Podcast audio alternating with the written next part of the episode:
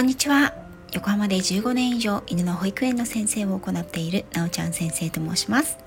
はい本日は最初に告知をさせてください。もう明日明後日になりますね。10月25日水曜日の夜7時45分から21時まで。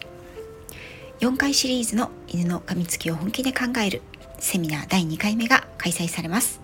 今回の2回目のテーマは愛犬を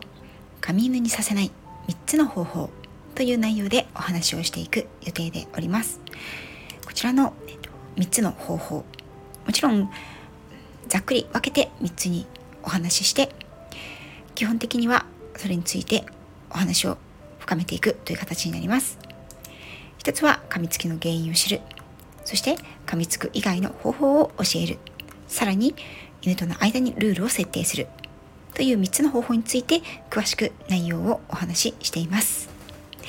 犬はねあの噛む生き物です。犬は噛む生き物ということなんですけれどもその噛みつきが一体どういうところから出ているのかそしてどうやったら解決していけるのかそして防げるのかさらにどうしていったらこれをね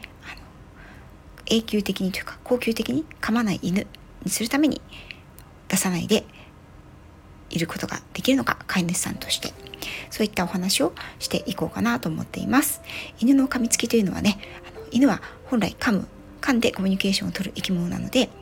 誰でも噛む可能性があるわけです。ただこのことを知っているか知ってないかっていうこと本当に大きな違いで噛むということを知っている上で噛みつかせないという努力が飼い主さんには必要になってきます。それを怠っているために噛むようになってしまったというケースが非常に多くあるわけですよね。ですので今回は犬の噛みつきを出さないそれからもし今噛みついているワンちゃんがいたらそのワンちゃんの噛みつきをできる限り少なくしていくためにはどうしたらいいのかということにフォーカスを当ててお話をしていきたいと思います。はい、えーと、こちらはですねメンバーシップの方は限定でですねこちらの Zoom セミナーなんですけど Zoom セミナーの音声を限定公開ということで、メンバーシップの皆様には音声を流させていただきます。えっ、ー、と、全4回ですけれども、単発回でもお申し込みいただけます。まだまだ、ね、明日まで受付しておりますので、よかったら興味あるよという方は来てみてください。また、前回ですね、先月の分のアーカイブ視聴も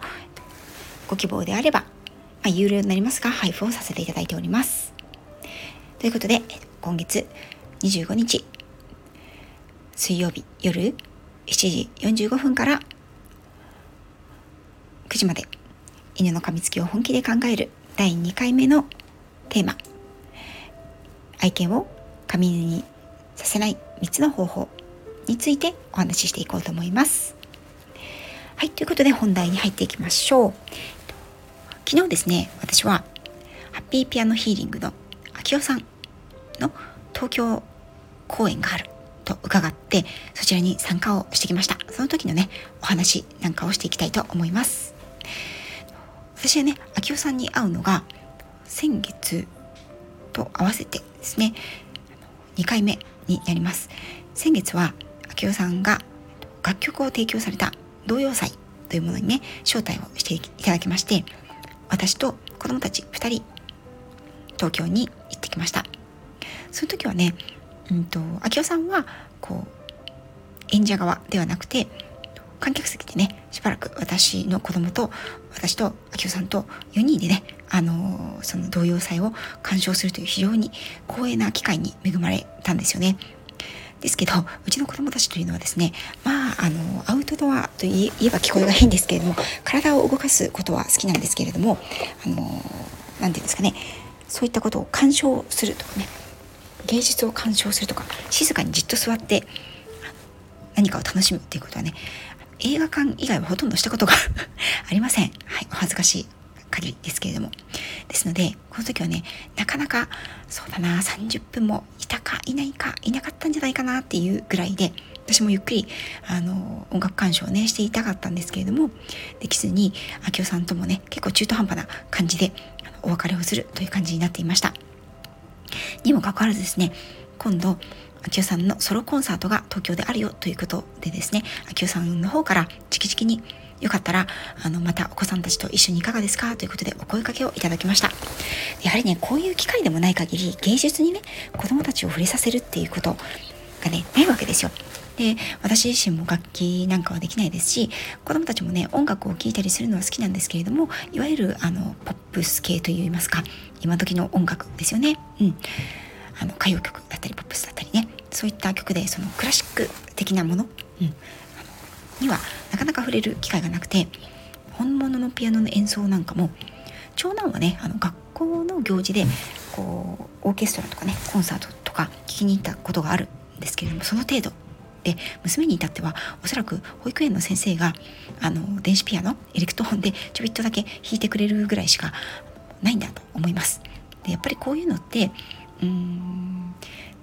何て言うのかな興味を引くも引かないもあの親次第っていうところもあるかなと思ったのでまあいい機会だからね今回は娘だけ連れてきました。というのもね息子はあのダンスのレッスンがちょうど重なる日だったので娘だけ私が連れてですねいつもね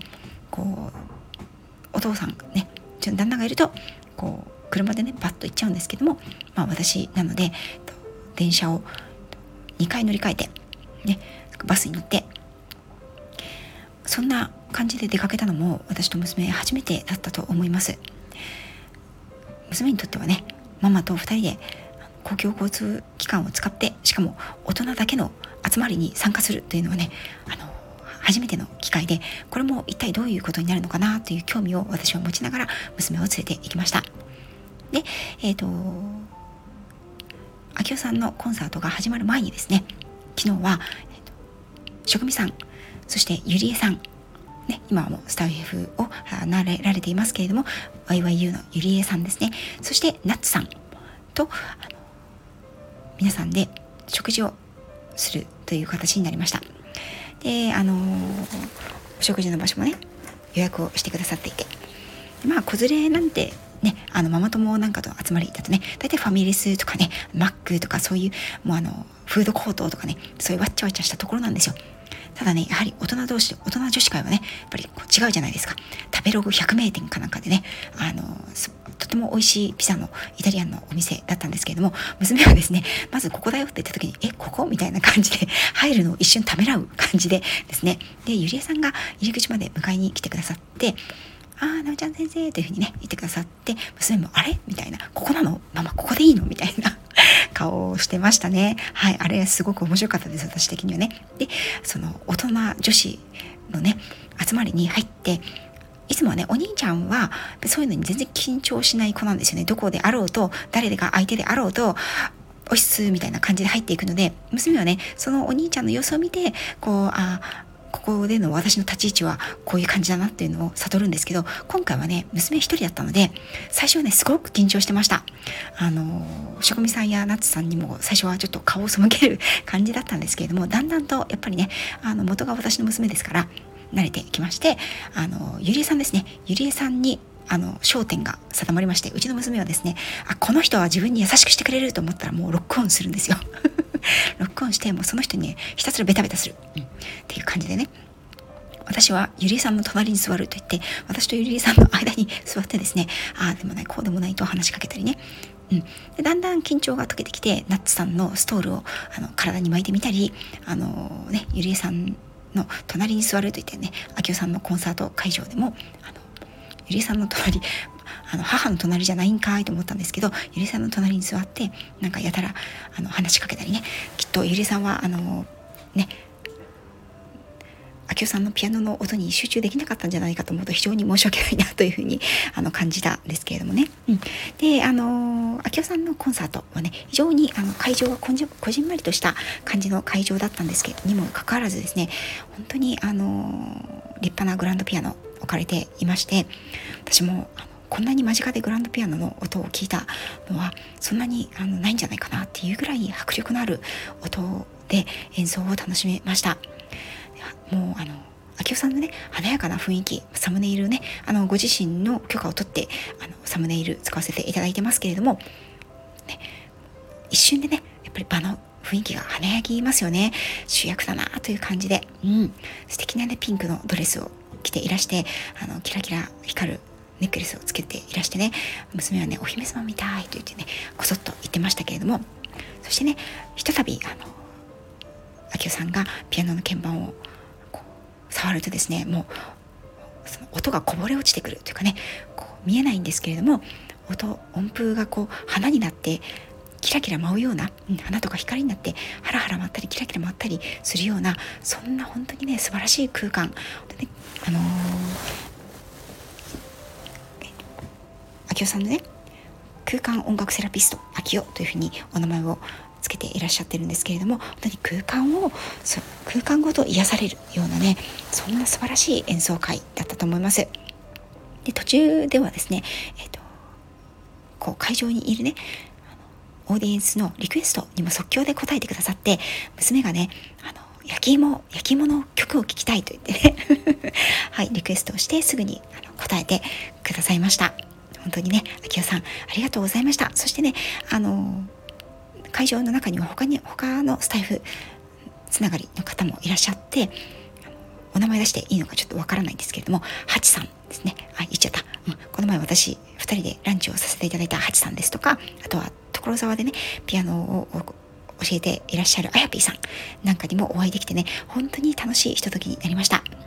娘はねあのこういった生のピアノの演奏を聴くの初めてだったと思うんですよね。で本人が知っている曲がないというのはあったんですけれどもそれでもねあの次はどんな曲になるんだろうとかね楽しみながらリズムを取ったりねまあゆりえさんに時々話しかけたりとか まああらこうだって演奏中にもね言いながら、まあ、周りの方にはちょっとご迷惑になったとかと思うんですけれども皆さんね本当に優しいあの眼差しで見てくださってご迷惑になった方もいらっしゃるんじゃないかなと思うんですけれどもあの娘の初めてのピアノの演奏会を聴くということもね私はとてもあのいい雰囲気でミッションクリアできたんじゃないかなというふうに思います。であの普段はね公園で走り回ってもあんまり寝ない子だったりするんですけれどもさすがにね案の定こう気疲れしたんでしょうね。